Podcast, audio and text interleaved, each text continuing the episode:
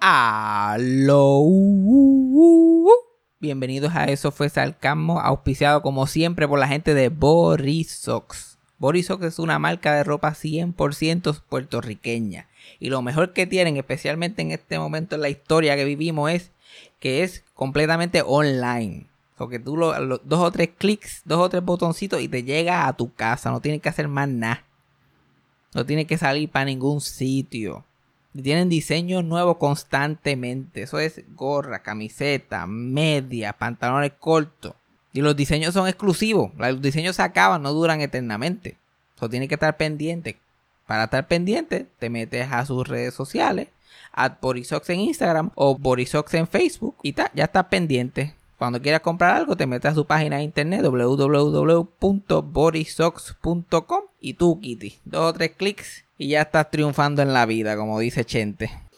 Si hay un capítulo de este podcast que tú tienes que escuchar es este. De verdad que sí, como decía Charlie Too graba, gorda, graba. Me senté con nada más y nada menos que la gran Druxila Divine Carter. Y esa mujer se ha quedado con el canto aquí. Eso hemos pelado medio mundo en un minuto. Así que el, el- juego aquí realmente de este podcast es escuchar atentamente y tratar de adivinar de quiénes estamos hablando cuando no estamos mencionando nombres. Pero de verdad que me encantó esta conversación. Druxila es una de esas personas que de verdad no tiene pelos en la lengua. Tú le preguntas cualquier cosa y ella lo suelta como lo piensa. Y de verdad que tremenda conversación con ella.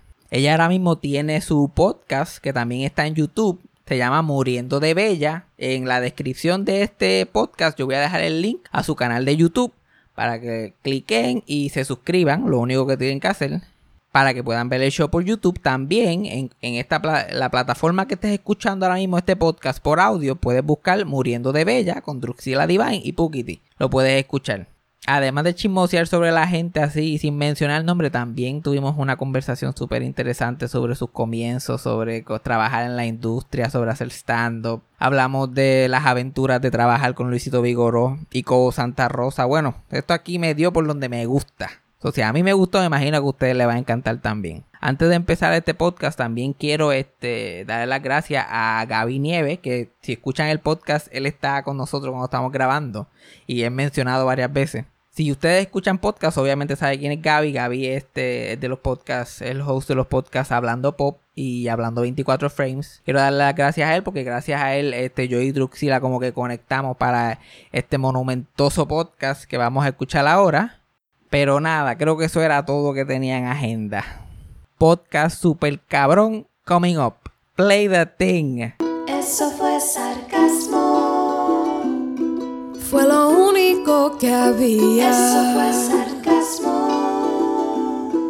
Lo escucho todos los días. Eso fue sarcasmo. En el trabajo tú tranquilo. Eso fue sarcasmo. Con Fabián Castillo. Vamos al mambo. Pues aquí tengo a una mujer que yo he querido conocer durante muchos años. Porque yo no le quiero, o sea, no quiero hacerla sentir mal de su edad, porque yo soy un pile de mierda. O sea, no es, no es, no es que yo sea mayor, pero ya se supone que sea adulto. Pero yo me acuerdo ver a nuestra invitada de hoy. La primera vez que yo la fue en Sálvese quien pueda. Y yo, o sea, yo me crié en el campo, yo me crié en María, por allá, Mayagüez. Yo no veía mucha gente como nuestra invitada, normalmente. Y de momento aparece.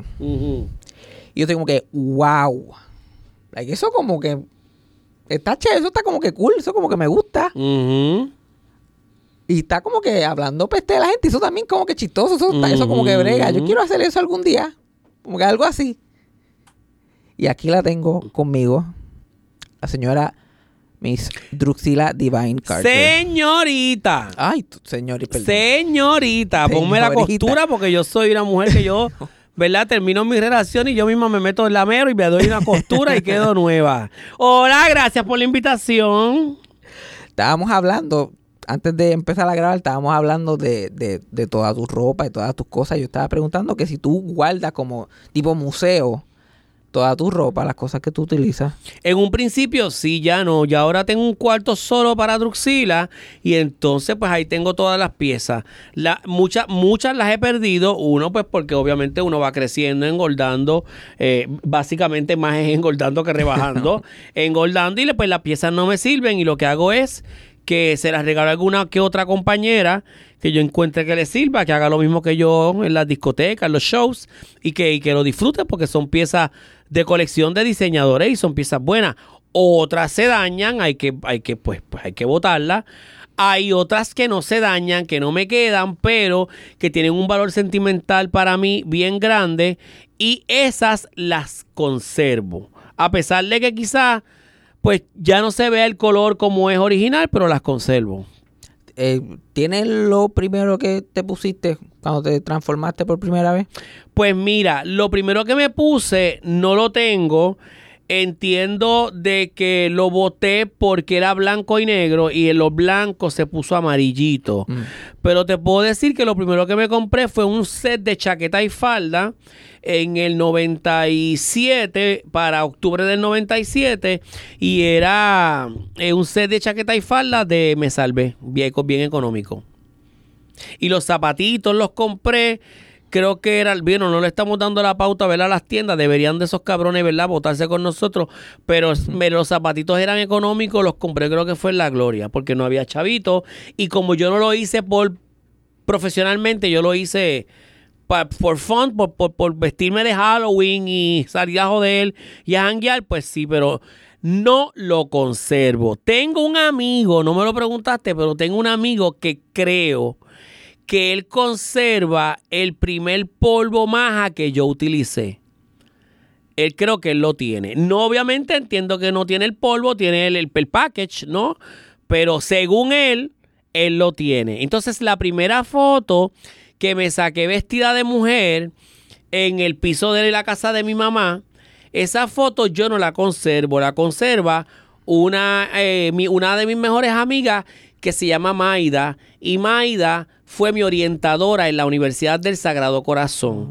Entonces yo le llevé esa foto a Maida a la oficina cuando en aquel momento se llamaba apoyo al estudiante para que la guardara de recuerdo y ella conserva esa foto. O sea que hay cosas mías que yo no tengo. eh, por ejemplo, otra cosa más que te puedo mencionar así, creo, no lo tengo yo. Pero cuando yo saqué mi primera línea de cosméticos en el 98, por ahí, 1998, pues eran pues business cards, ¿no? Pero hubo una business card que tenía una foto. Eh, solamente fue una. A esa business card le pusieron mi foto. Creo que era con un, con un turbante rojo. Entonces la enmarcaron como las licencias Ajá. en un plástico que tú sabes Laminado, que no, exacto, la- sí, un como- laminado. Y creo que alguien tiene esa foto. Eso es un collector item. Lo que estoy viendo es que tú Yo no no, los tengo, pero yo tú- no las tengo. Pero tu fanaticada conserva la, la historia de Sí, y me gusta, ¿sabes qué? Me gusta que ellos lo tengan y que yo no lo tenga. Porque me hace sentir.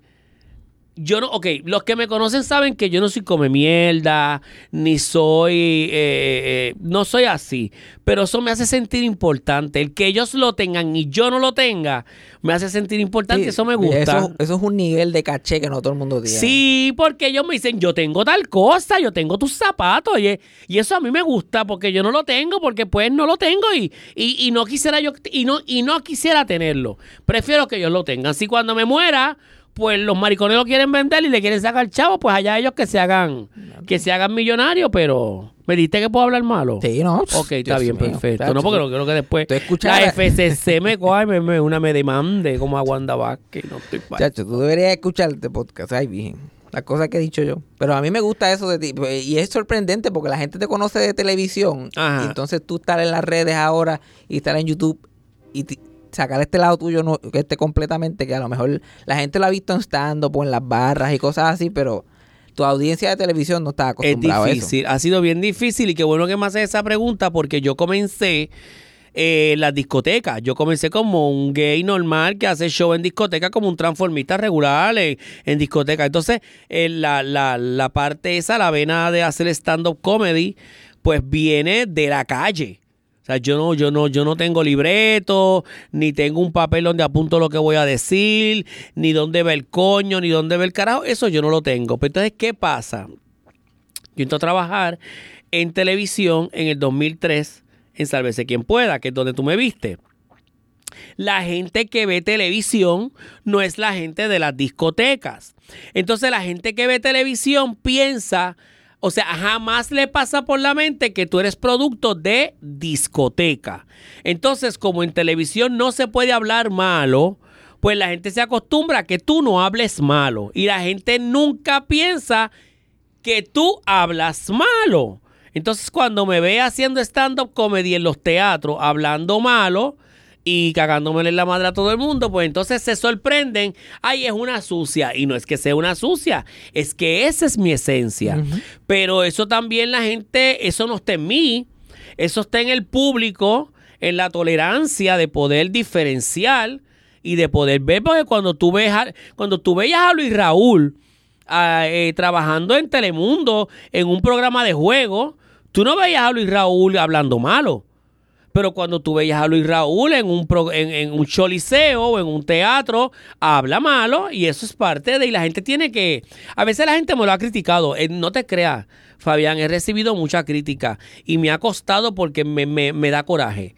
Me da coraje porque han sido muchos compañeros actores los que han venido con ese reclamo.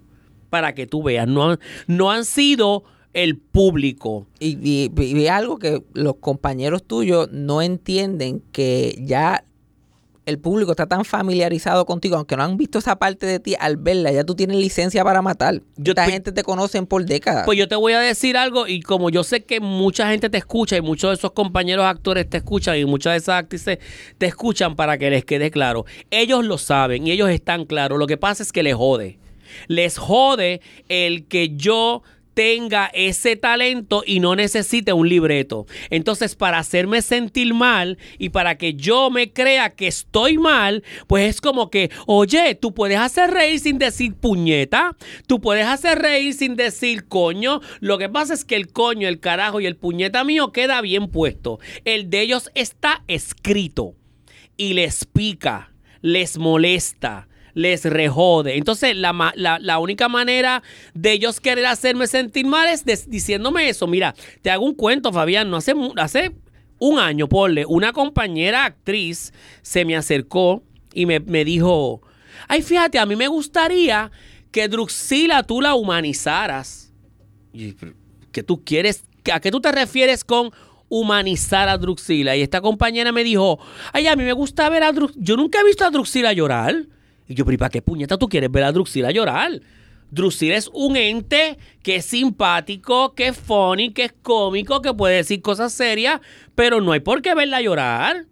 ¿O tú has visto a Mickey Mouse llorando? Ah, No. Yo no he visto, la, yo no he visto a la Comay llorando ¿Entiendes? tampoco. yo no he Entonces, visto- pero son personas que quieren ver tu vulnerabilidad.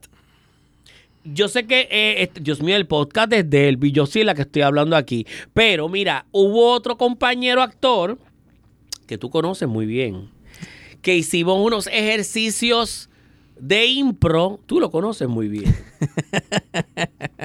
Porque se ríen. ¿Quién será? Porque se ríen. Eh, por ejemplo, sí, estoy pegado, papi. Más pega. Que me lo mete en la boca. Ok. Ah, para que me eche para atrás. Mira, hubo un actor que yo quiero mucho, es mi amigo. ¿Entiendes? Estoy seguro que yo lo quiero mucho también. Sí, no, es pana, es pana, es pana, es pana. Y entonces, una vez hicimos un ejercicio de impro, este, eh, eh, por ejemplo, yo, mi, yo tengo, déjame ver cómo yo te lo digo, no, lo- no vamos a mencionar el nombre de él, pero por, por ejemplo, yo tengo, yo te- Ya.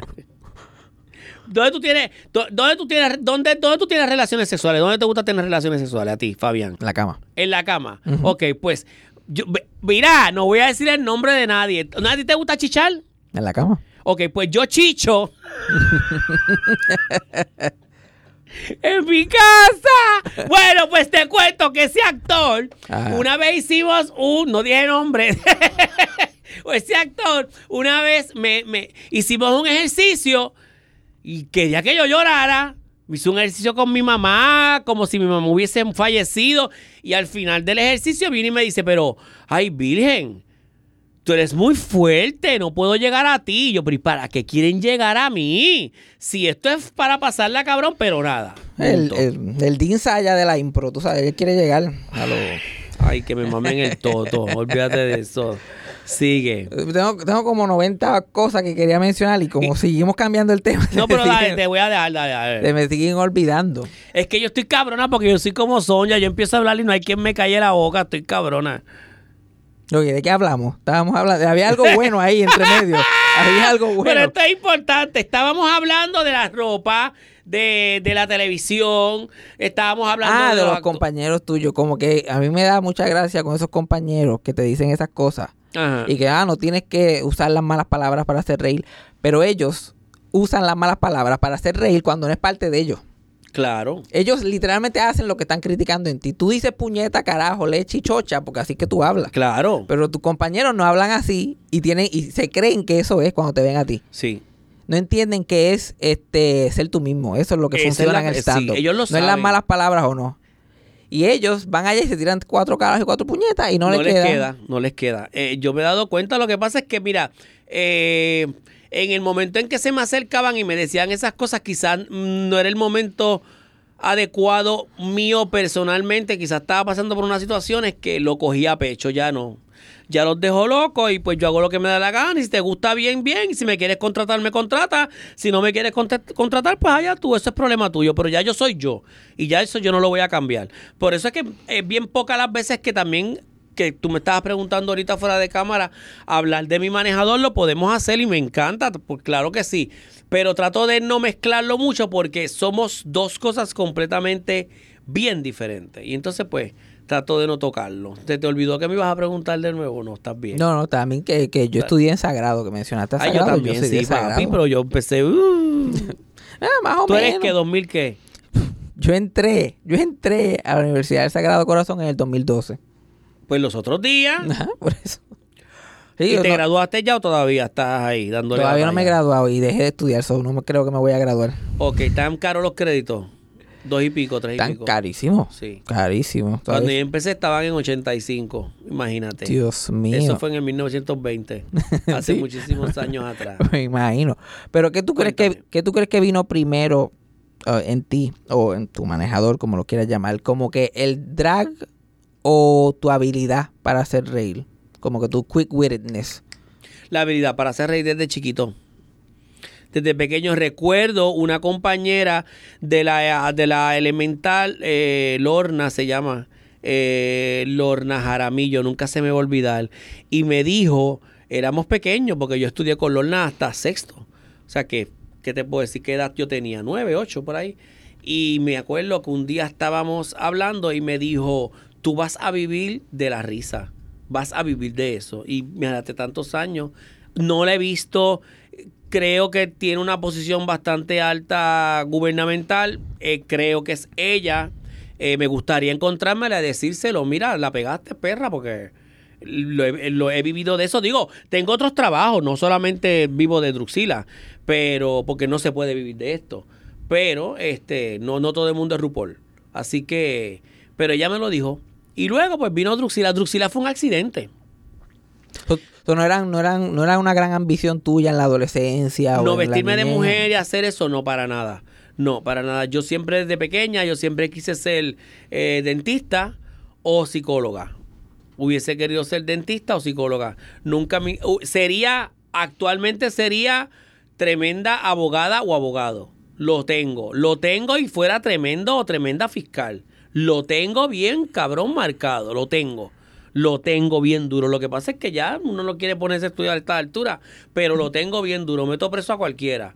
Pero, este, lo de Druxila vino por accidente, por un Halloween en el 97. Yo tenía la curiosidad de vestirme de Druxy para, para un Halloween, no de Druxy, de una mujer. Y me vestí y a partir de ese momento después me dieron la oportunidad de estar en un show de un compañero que quizás tú lo conoces, que es Nina Flowers, que es uno de los drags eh, que estuvo en la primera season de RuPaul, que hace poco entrevisté en mi programa Muriendo de Bella. Y este y por ahí seguimos y hasta el sol de hoy Tú me viste en el 2003, sálvese quien pueda.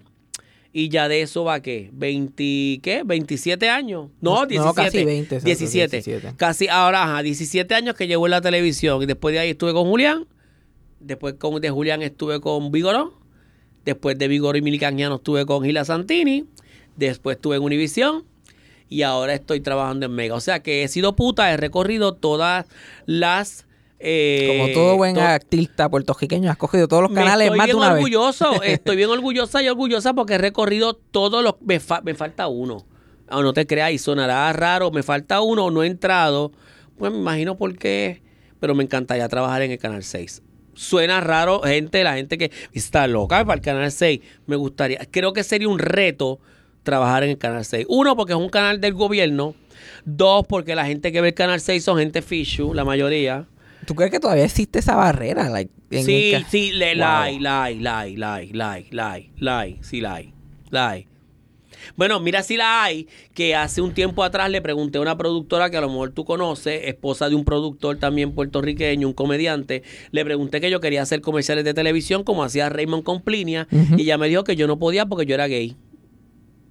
Mira qué idiota la cabrona esa. Oh, wow. Me dijo eso. Yo te tengo, te tengo una historia mejor de esa Para misma que, tú, cabrona. para, para que tú veas. Parecido. Ok. Me acuerdo con un actor. No yo- digas nombres si estamos hablando de la misma. Déjala loca. Déjala loca. Rima con este. No, no, no digas nada porque ella es perra. Ella es perra y rápido después me ve por ahí. Me empieza bendiciones, bendiciones. ve. Pues ya, yo, este, un actor que trabaja para ella. Ajá. Este, se metió por un, por una situación de un sketch o algo, se parece que se metió como que en problemas. Ajá. Y tuvo una situación que, que se tuvo que disculpar y qué sé yo. Y tuvieron una reunión Ajá. y en la reunión él estaba discutiendo con la persona, estaba diciendo como que miren, ¿no? Y este, pero pues, pero seguimos, porque pues estas cosas han pasado. A Raymond le pasó recientemente con por algo que había pasado y qué sé yo qué más. Y ya, lo que pasa es que son dos cosas diferentes. Raymond es blanco. Dijo. Oh my God. es que ella es así. Si es la misma, ella es así. Probablemente, probablemente es la misma. Sí, es la misma. Estamos hablando de la misma. Vamos a hablar, sí. JS.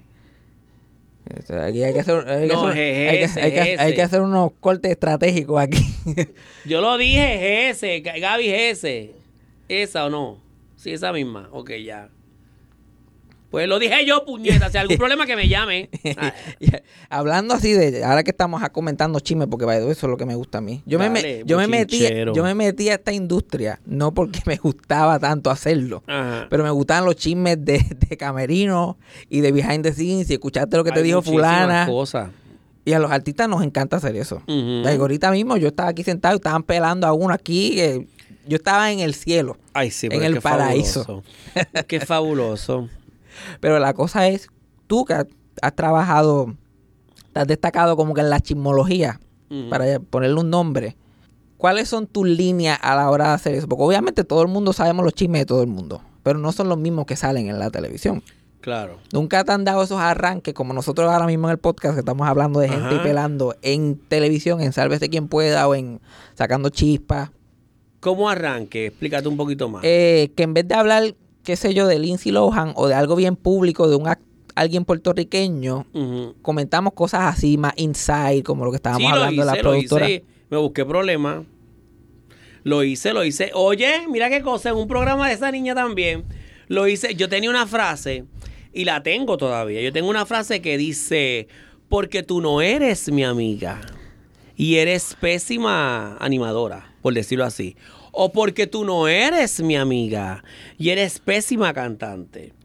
Esa frase viene porque tengo un compañero eh, maquillista que estaba hablando con una primerísima actriz que vamos a, no voy a mencionar su nombre, muy amiga mía, fabulosa. Una primerísima actriz de Puerto Rico y entonces creo que le estaban hablando a ella de esta otra actriz que ellas no se llevan. Y cuando ella se refirió a la otra actriz dijo, pero es que ella no es mi amiga. Y ella es pésima tal cosa. Entonces, este maquillista un día hablando conmigo, me dice eso. Me dice, tú no eres mi amiga. Y qué sé yo, pues chévere, quedó ahí.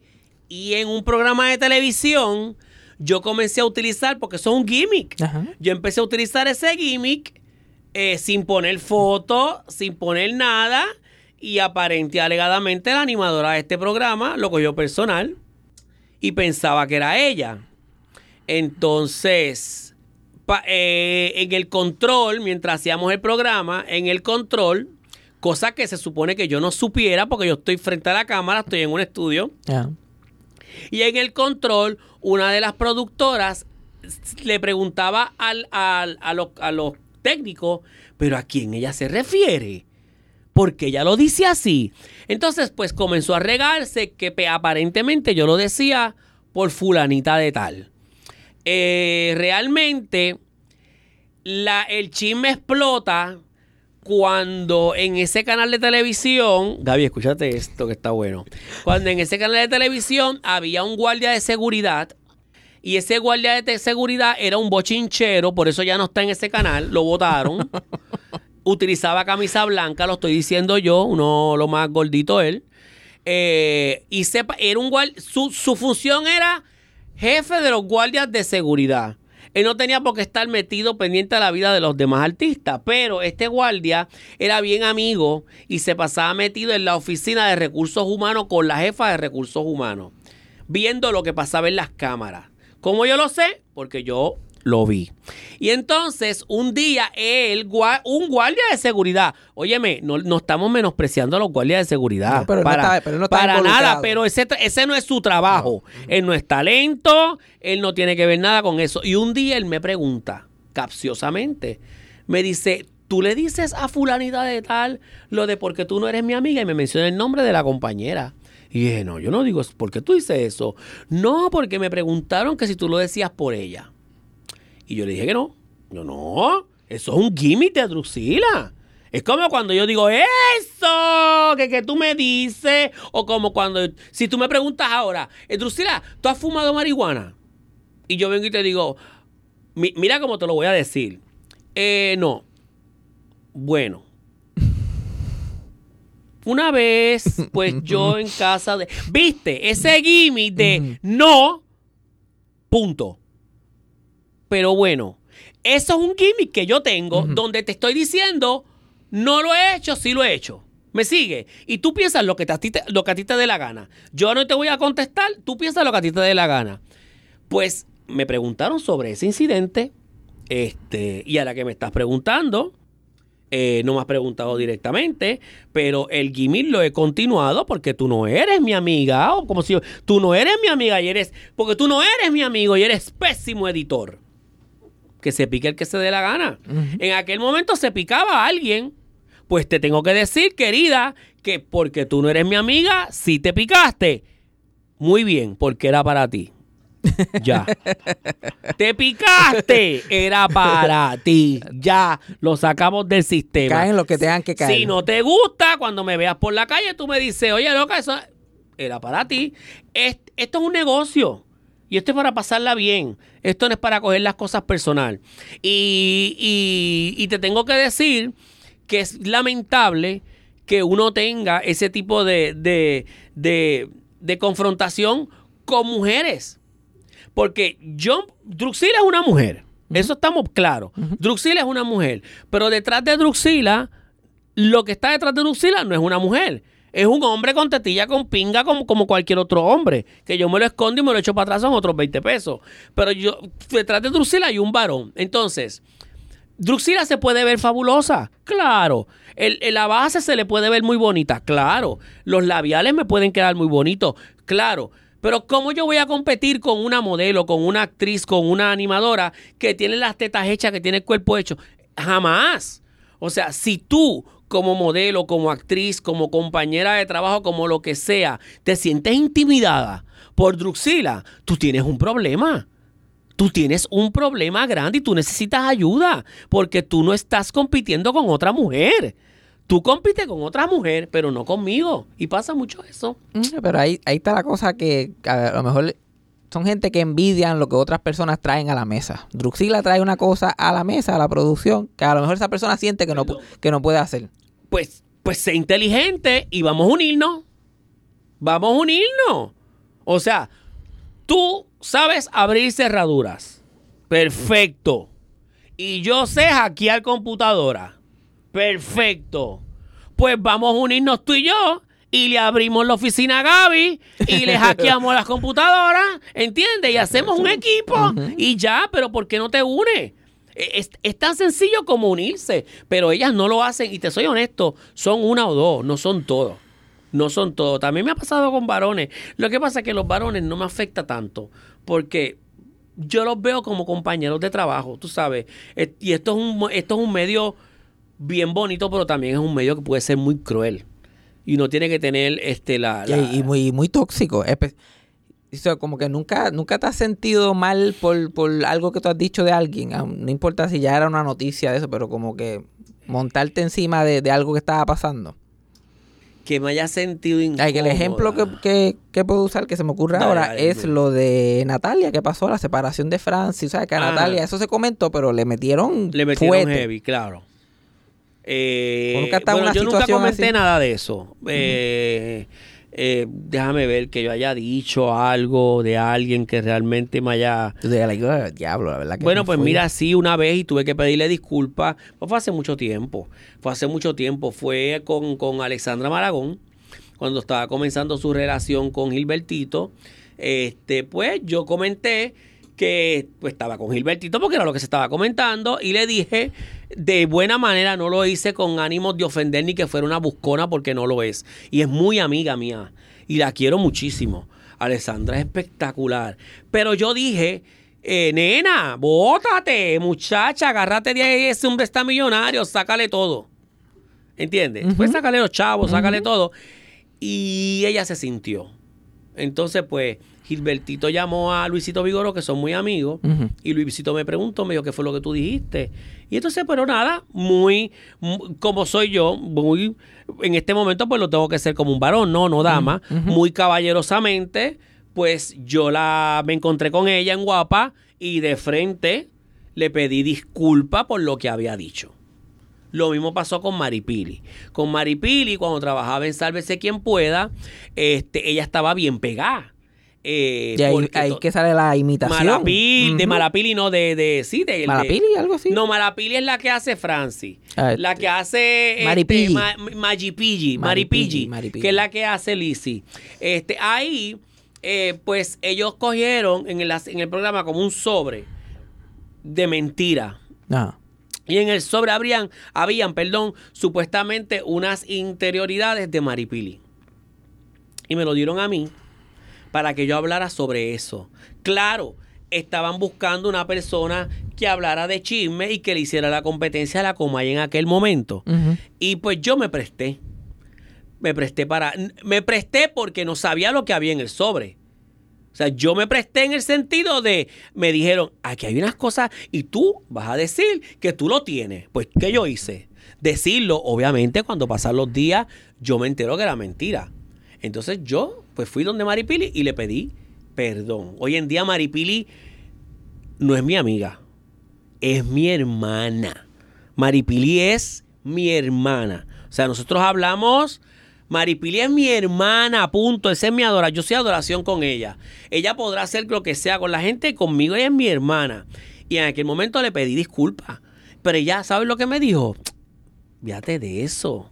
Ese es tu trabajo y te están pagando por eso, es por ganas de joder. Ella supo bregar con esa situación. Así que, pero fuera de eso, ¿no? Eh, una vez comenté algo sobre... Pero eh, en el caso ese de, de lo del sobre y esa cosa, de ahí entonces, como que has visto eso, como que le has huido a eso, a como que al gimmick de, ah, dir que es esto, o dir que, que este es un video íntimo de fulano, como No, a menos que sea real. Si es real y lo tengo, pues vamos a... Por ejemplo, en aquel momento no habían redes todavía. Ahora, por ejemplo, si voy a hablar del culo de Patricia Corsino, pues es porque ella puso el culo en, en las redes y, y se ve cabrón y se ve fabulosa. Pero yo no puedo hablar del culo de Patricia Corsino si no hay una prueba, ya no lo ha puesto, no me puedo inventar eso. So, a la misma vez que esto, eh, la, la carrera como, como Druxila fue totalmente un accidente, también esta posición de comentar sobre otros compañeros y todo también fue por... Porque eso era lo que querían en Sálvese quien pueda. Ellos querían eso en Sálvese quien pueda porque la realidad es que ellos lo que querían era, era tumbar a la Comay. Vamos, la realidad es, si me están escuchando, ellos saben que lo que querían era tumbar a la Comay. Este, Ellos y- pensaban, ellos pensaban que con sálvese quien pueda iban a tumbar a la coma. bueno, imagínate porque querían, acuérdate que no había nadie. No, había nadie que hablara de chisme, bueno, excepto Miricangiano, pero acuérdate que la Comay está clavada en una silla. Es mi amiga, la quiero mucho, yo trabajé con ella. Si hay una persona que sustituyó a la Comay, fui yo en el 2009. Pero no, no, la- Comay no se puede levantar de la silla. Bueno, a veces cuando hacen cositas Ajá, que la levantan caminando y es parte del phone y qué sé yo y chévere. Pero yo podía pararme, yo podía moverme. Entonces dijeron, espérate, no se parece, pero puede ser un personaje que, que llame la atención porque es colorido, es fashion, la gente le puede gustar. Pero en el 2003 todavía la gente estaba media reacia a eso y Cobo me cayó arriba. Me pelaba, me- de pato para arriba no me decía nada. Sí, el momento que te vio de... Claro, porque imagínate, me cayó arriba que, que era eso, que Tony Mojena, que esa pajarraca, que mira para allá, que esa patería en el Canal 2, pero pues a mí eso nunca me, me afectó, ni me ofendió, ni nada, porque yo tengo el cuero duro. Ya Y, yo y como que estabas haciendo algo parecido. que me toque, hace tiempo que no me toca, ya quisiera yo que me tocara y dijera, que dijera algo de mí, que me toque, a mí no me molesta, eso es- eso es parte de, eso es parte, en aquel momento me chocó, pero pues, ¿qué podía hacer? Querían tumbar a la Comay. Obviamente eso no pasa. Sálvese quien pueda. Pegó, porque tuvo, eh, Comay. tuvo un tiempo con lo de eh, la imitación de Maripili y el oye, esto está Sí, bueno. sí, tuvo sí, su momento, pero no duró mucho. Pasa es que ahí la producción pues era como que rara, la gente que estaba produciendo. Y de ahí tú Cada- terminas en guapa, en sacando no, yo de ahí, Ajá. el programa, te voy a ser bien honesto, el programa lo cancelan, pero antes de que fuera cancelado no me llamaron más. Ellos nunca me volvieron a llamar, como siempre pasa. So que yo estuve con ellos desde mayo, mayo 2003, como hasta octubre. Y luego de ahí, sabes que vienen las navidades y en la televisión las navidades no hay programación, todo el mundo va de vacaciones. Pues pasó como un mes de que me dejaron de llamar y ah, eventualmente cancelan el programa, que era una mierda. Este, la verdad. Este, ¿quién veía eso? Pues mami, yo. y entonces, este, de ahí, 2004, viene la loca de Julián Gil, tan que lo quiero muchísimo. Y Julián, pues me llama para el programa de Apartamento 52, allá en el canal 52. Ujú. Y entonces pues hago el programa con Julián. Estuve con Julián como año y medio, casi dos. Y de ahí me llama Luisito para Sacando chispas. sacando, no, sacando chispas, sí. Y O de magazine, ¿no fue de No, magazine? no, estaba de magazine, pero le cambié el título, sacando chispas, y luego de sacando chispas lo cancelan. Eh, me llama Hilda Santini para Mediodía Puerto Rico. Luego Mediodía Puerto Rico lo cambian para Pe- al Mediodía con Bulbu. Y ahí sigo con ellos hasta el 2017. En el 2017 viene el programa, viene el programa, viene este el huracán María. Eh, esa- eh, obviamente no hay televisión, no hay qué sé yo. Nunca me llamaron más de Pégate al Mediodía. Y entonces quedó fuera de Pégate al Mediodía. Y luego en el 2018, José Hernández, que lo adoro, me llamó para Univisión para trabajar en el programa de Estos dos sin freno que ha sido una de las experiencias más brutales que he tenido trabajar en Univisión con ellos, de verdad. Muy profesionales, pero demasiado de profesionales. Demasiadas oportunidades en un año y medio me dieron que yo no había hecho en 10 años Wow. pero demasiadas de oportunidades. De ahí cancelan el programa y luego entonces ahora que estoy trabajando en Mega con Marisol Calero y Braulio en el programa de la, de la movida. Entonces, lo, lo más que me llevo de todo esto es cuál es la necesidad de simplemente no llamar a alguien más. Porque no pueden dar una llamadita y decir, mira, vamos a tomar otra dirección o vamos a hacer algo diferente. Gracias por, por tú llevas tantos años en esto y así no te llaman más y no vuelves a salir. Pues yo te, yo te voy a explicar porque yo pienso que habemos actores y actrices que se mueren por estar en la televisión, se mueren por hacer eso y hacen y aguantan lo que sea por estar ahí. En mi caso, a mí, yo no me muero por hacerlo. A mí me apasiona lo que yo hago, pero yo no me vivo la película. Y al yo no vivirme la película, yo no te voy a reír la gracia. Y tú puedes ser el productor o la productora y tener el guille de que tienes a Dios agarrado por el pescuezo. Puede ser quien sea. Pues, y voy con nombre. Puede ser Mojena, puede ser Luisito Vigoró, puede ser Hilda Santini, puede ser Sunshine Logroño, puede ser quien sea. Y si no estoy de acuerdo con lo que tú estás exponiendo, con lo que tú quieres hacer y considero que lo estás haciendo mal, no te voy a reír la gracia. Y como no te río la gracia, me voy a quedar fuera. Porque acuérdate que este tipo de gente está acostumbrada a sentirse con poder, a sentirse que tienes que estar a mi lado. Si no estás a mi lado, tu carrera va por el piso. Si no, mira a todos los comediantes que están actualmente trabajando en televisión y las carreras están haciendo qué? Es lo mismo. Yo por eso, y lo digo aquí y donde quiera que me paro lo he dicho, con Vigoró lo que él pida. Me encanta trabajar con Luisito Vigoró. Ahora mismo estamos haciendo algo los miércoles en, una, en un programa de radio que AM, este, que me encanta porque es otro público, otra cosa, pero a Vigoró yo no le puedo decir que no, porque Vigoró podrá ser una persona, eh, eh, es jodón, es terrible, es mal hablado, te insulta, se da el palo, pero Vigoró no es rencoroso.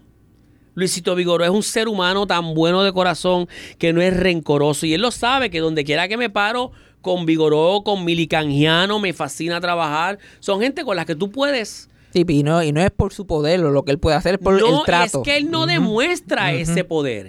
¿Entiendes? Él te deja crecer. Él te ayuda. Él ve que tú tienes el potencial. Él no te lo va a decir. Porque acuérdate que en este negocio es como ahora mismo yo estoy frente a ti. Y tú puedes ser el que está haciendo los podcasts más cabrón. Pues yo no te lo voy a decir. Yo me voy a quedar callado. Yo voy a esperar que pase el tiempo y te lo digo. ¿Por qué? Porque puedo levantar mucho tu ego. No te conozco, nos estamos conociendo ahora. Entonces es algo que pasa mucho.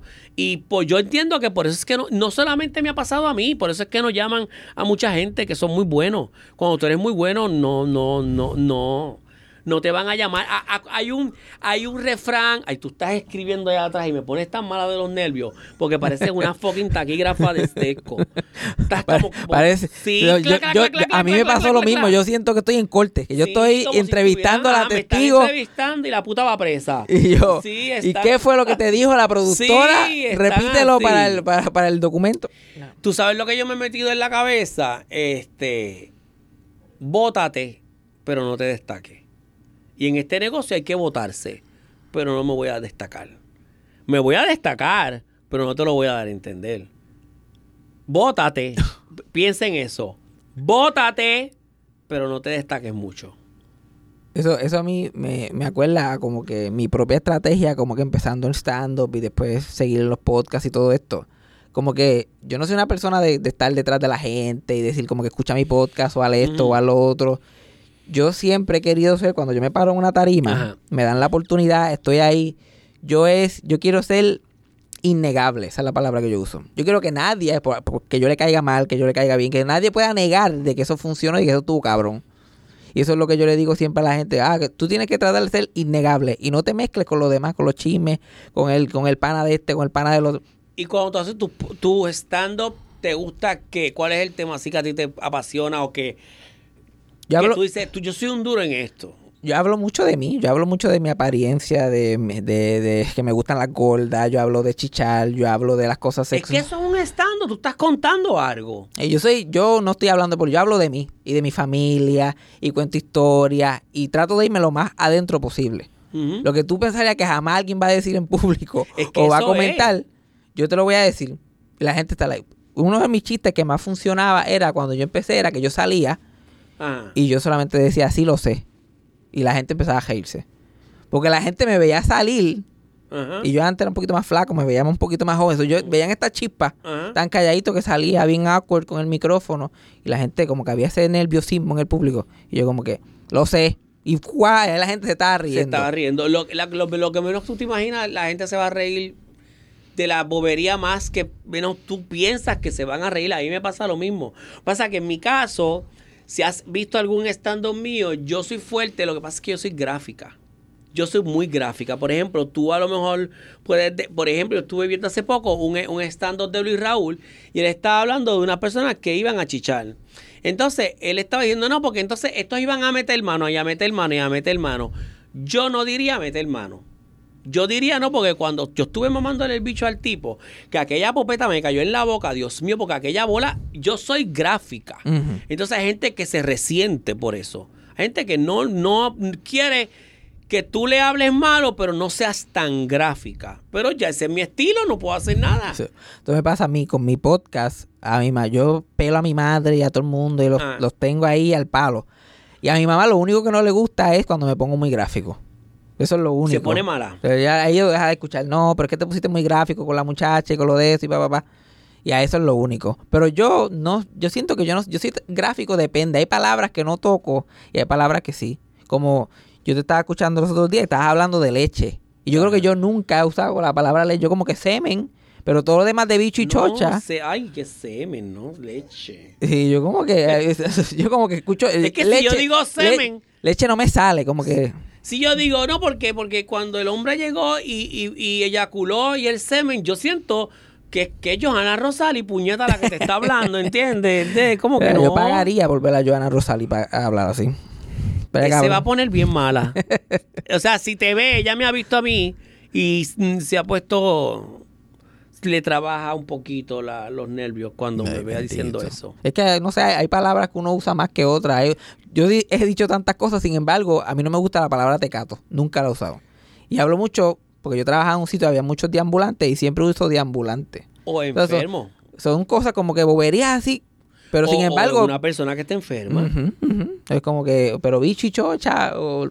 Sí, porque es que, que todos te- porque- que- Culo. que- que- ¿cómo ¿Qué tenemos? ¿Bicho? No entiendo por qué la gente se pone mala. Yo tampoco. Yo tampoco.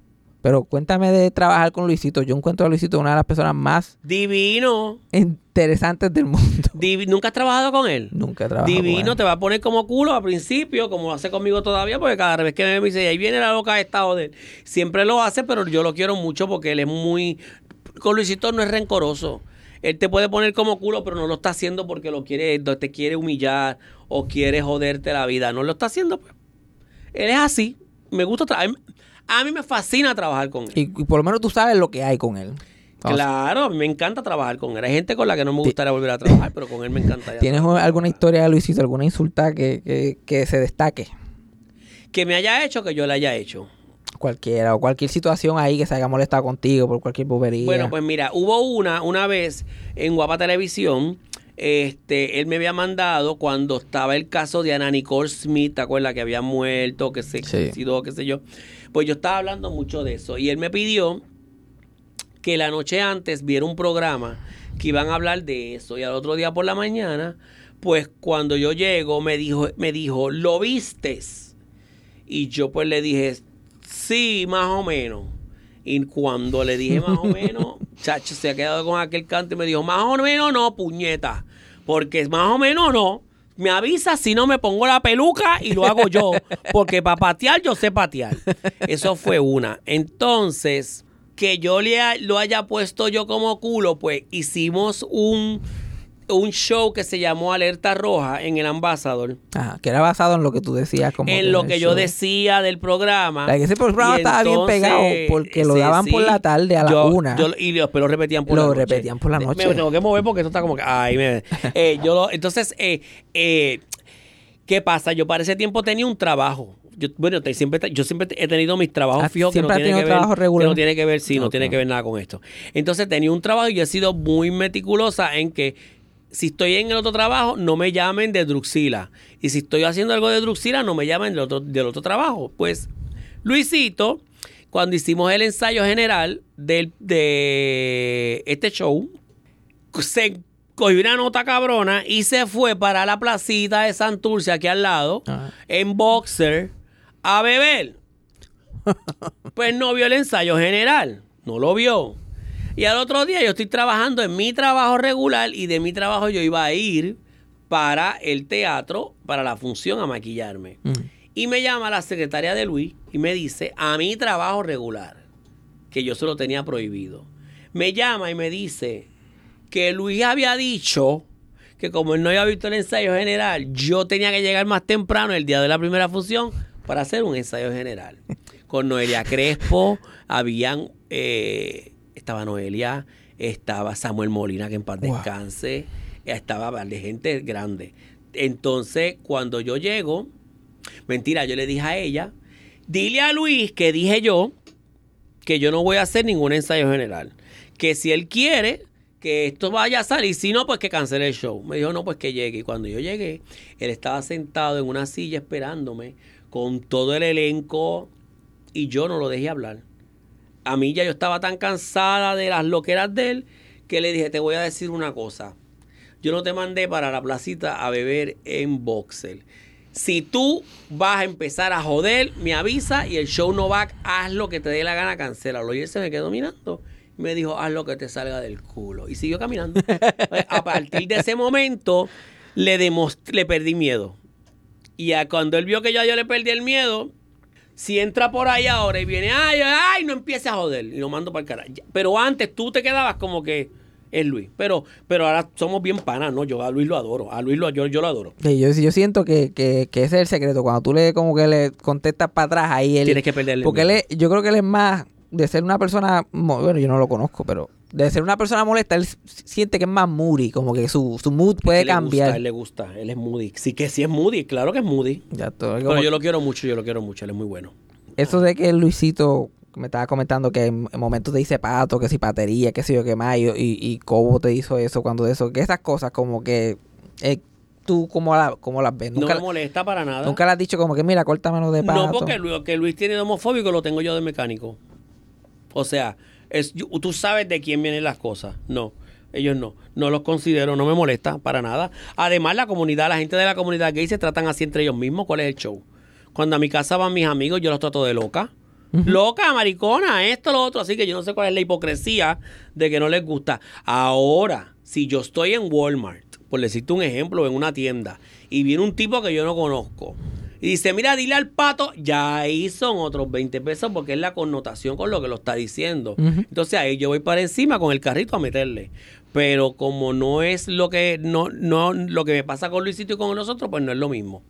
Y tú, este, tú trabajaste con Cobo y Cobo, o sea, que se metió en un lío que terminó Se metió fuera. muchos líos. Estuve con él en el 2009-2010, cuando lo operaron de la espalda. Cuando lo operaron de la espalda, le estuve sustituyendo como tres semanas. ¿Y cómo fue la experiencia de trabajar ahí? Porque la, o sea, la fama es de que él es homofóbico simplemente por el lo escándalo. es, no lo es. No lo es para nada. A mí se me hace difícil creer que alguien en la industria sea homofóbico porque uno... Es que no lo es. Lo que pasa es que él, como toda persona eh, que tiene sus creencias, hay cosas que él, con- él considera que hay que tener un control y un parámetro. Eso es todo. Pero él no, él no lo es. No lo es porque estuve con él, porque me senté con él en su propia cama cuando estaba este convaleciendo de la espalda, le llevé unos sándwiches y unas cositas que me pidió para poder recibir las instrucciones de, de lo que era la Comay en ese momento, porque yo iba a la casa de él todas las mañanas para recibir unas instrucciones, porque después yo tenía que ir al canal. O sea, no era, Wow. no era que yo llegaba al canal y aquí llegué, no, no. No era que tú estabas cogiendo el show, él estaba todavía... No, él estaba en su cama acostado, fabuloso, con su espalda jodida y, su, y sus medicamentos. Y yo por la mañana iba a su hogar y me sentaba al ladito de él a, que, a, a recibir unas instrucciones de cómo debía decirse las cosas. Wow, eso está súper interesante. La gente no sabía eso, pero para que tú lo sepas, sí. Yo recibí esas instrucciones, muchas veces me decía, ve y búscame tal sándwich en tal sitio. Y yo iba a llevar esos sándwiches. A mí, yo, este, yo tengo un- una relación complicada con, con Cobo Santa Rosa. Porque yo era, al, al igual que era loco contigo, yo era loco con él. Cuando era pequeño, yo era, lo- yo tengo el libro de él, su autobiografía autografiada por él. De veras. Yo fui a los 8 o 9 años a verlo a él, a, a Pueblo Extra en el momento, a la firma del libro, y era loco con él. Pero mientras fui madurando y fui cogiendo mundo y aprendiendo otras cosas, y, y como que miré para atrás a ciertas actitudes y eso, se me hace bien difícil. Como que eso mismo de Natalia, esos, esos, esos, como que eso está tan fuerte, como que experimentarlo. Pero lo que dijo él o lo que hizo Natalia. lo que dijo él, como que es el problema de Natalia, como que está bien que tú lo comentes y lo digas, pero eso le sacó el jugo a eso de una forma... Bueno, pero lo hizo por la papi. Ella lo hizo. Sí, pero ¿Qué tú quieres que yo te diga? Ella se votó. Ella Eh, se votó. eh, ella se votó. Yo, pues, yo con ese cuerpo yo estuviera muerta hace rato. ya te, Yo con el cuerpo ya de te hubieran encontrado por la No, yo con el cuerpo de Natalia yo estuviera hace rato dándome dedo con un tenedor. Yo estuviera enferma. yo estuviera muerta. Además de que el tipo está buenísimo. El macho que tiene nuevo está buenísimo. Pero yo pienso que ellos, ellos estaban dejados antes. Eso es lo que pienso yo. Ajá, sí, no, pero, pero, la- o sea, en estas situaciones, cuando yo va como en ese nivel, a esa categoría, yo estoy like, como que no, me hace, hace difícil. Pero lo que pasa es que tienes que entender que Cobo cuando coge, cuando cojo, cuando coge, cuando Cobo coge un tema, le va a estar dando heavy. De hecho, le digo, Porque eso es parte de él, lo ha hecho con Lugaro. Mira cómo tiene a Lugaro. Coge a Lugaro y va a revisar con ella. Pero sí le siguen dando de qué hablar. Lo que pasa es que hay una diferencia. Natalia nunca contestó.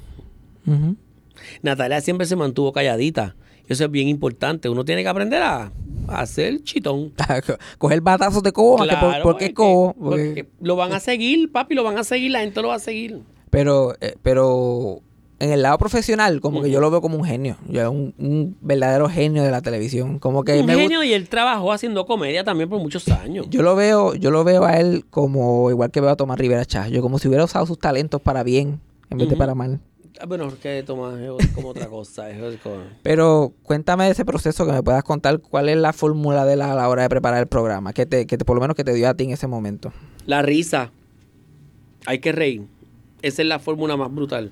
Hay que reírse. Por eso es que todo el tiempo tú ves un chiste, una risa, una pavera, un video, reír. Reír, reír, reír, reír. Y cuando yo trabajé con él, lo que él me pidió era que yo fuese Druxila, que fue que corriera por el estudio, que brincara, que saltara, todas esas cosas que él hiciera. Tremendo. Y, y él te puede hacer una tesis doctoral en cómo él, dentro de personajes, se puede reír con esas ganas, que, que es infecciosa. Muchas veces no se está riendo, muchas veces está encojonado. Lo que pasa es que nadie lo ve.